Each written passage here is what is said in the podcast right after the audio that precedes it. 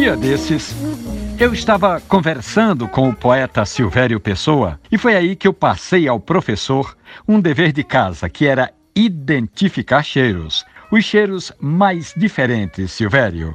Olá, Romualdo, aqui o Silvério Pessoa. Tava refletindo por esses dias, parei por um segundo e tentei identificar os cheiros, os cheiros que me cercam não só no meu cotidiano, no meu dia a dia, como, como na minha memória. Né? O produto de limpeza que você usa, os produtos que, de, que a gente utiliza para cozinhar, essa coisa toda, o cheiro.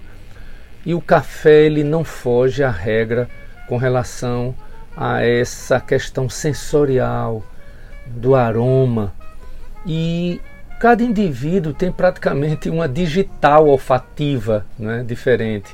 No beabá do dever do professor Silvério Pessoa, o próximo passo era identificar o cheiro do café. Mas não era somente isso, não. Silvério Pessoa tinha de se recordar de um momento marcante da presença do café na vida dele. As lembranças advindas da infância.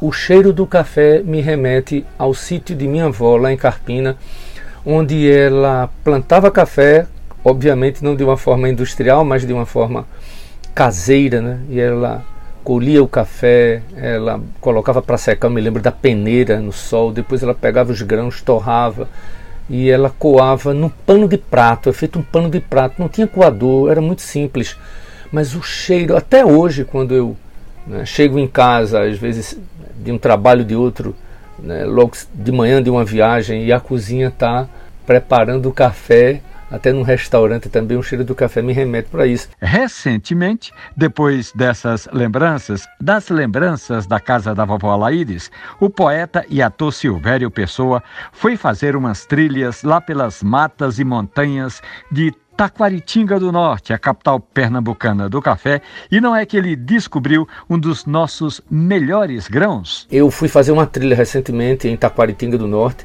e adquiri o café torrado Iaguara, não é? 100% arábico, sombreado, arábica sombreado, fantástico esse café. E o cheiro desse café, hum, ah, que está aqui na minha mão agora, me remeteu a todas essas, essas reflexões, vamos dizer assim. O café é, é, Iaguara, você pode muito bem passar isso aí para os ouvintes, né? ele é produzido ecologicamente lá na fazenda Várzea da Onça, que é uma, uma, uma reserva de Mata Atlântica ainda, né? E Aguara significa onça em Tupi-Guarani. Assim como uma boa bebida, né? O café remeter para essa para essa lembrança olfativa, para esse esses receptores de odor que nós temos. E isso foi o que me chegou muito forte quando eu tive em mãos esses grãos aqui maravilhosos. Café cai bem com tudo, não é não, professor? Mas, poeta, me diga mais uma coisa. Café cai bem até com uma trova. Me remete a também uma canção que fala muito sobre isso, né? Uma canção minha que faz assim, ó.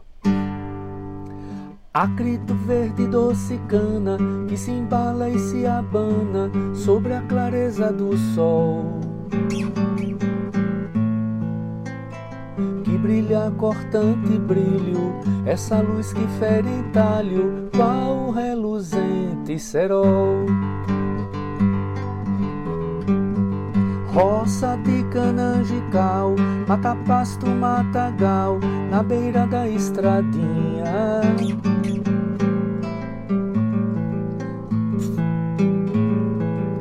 Tosca cerca ambulante, se movente e andante, invade a terra vizinha.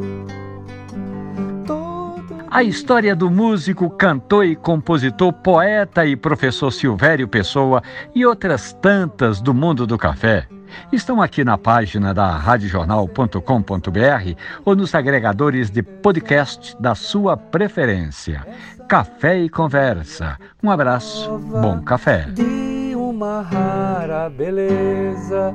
Um bom café, uma rara beleza. Valeu, Romualdo. Beijo, querido.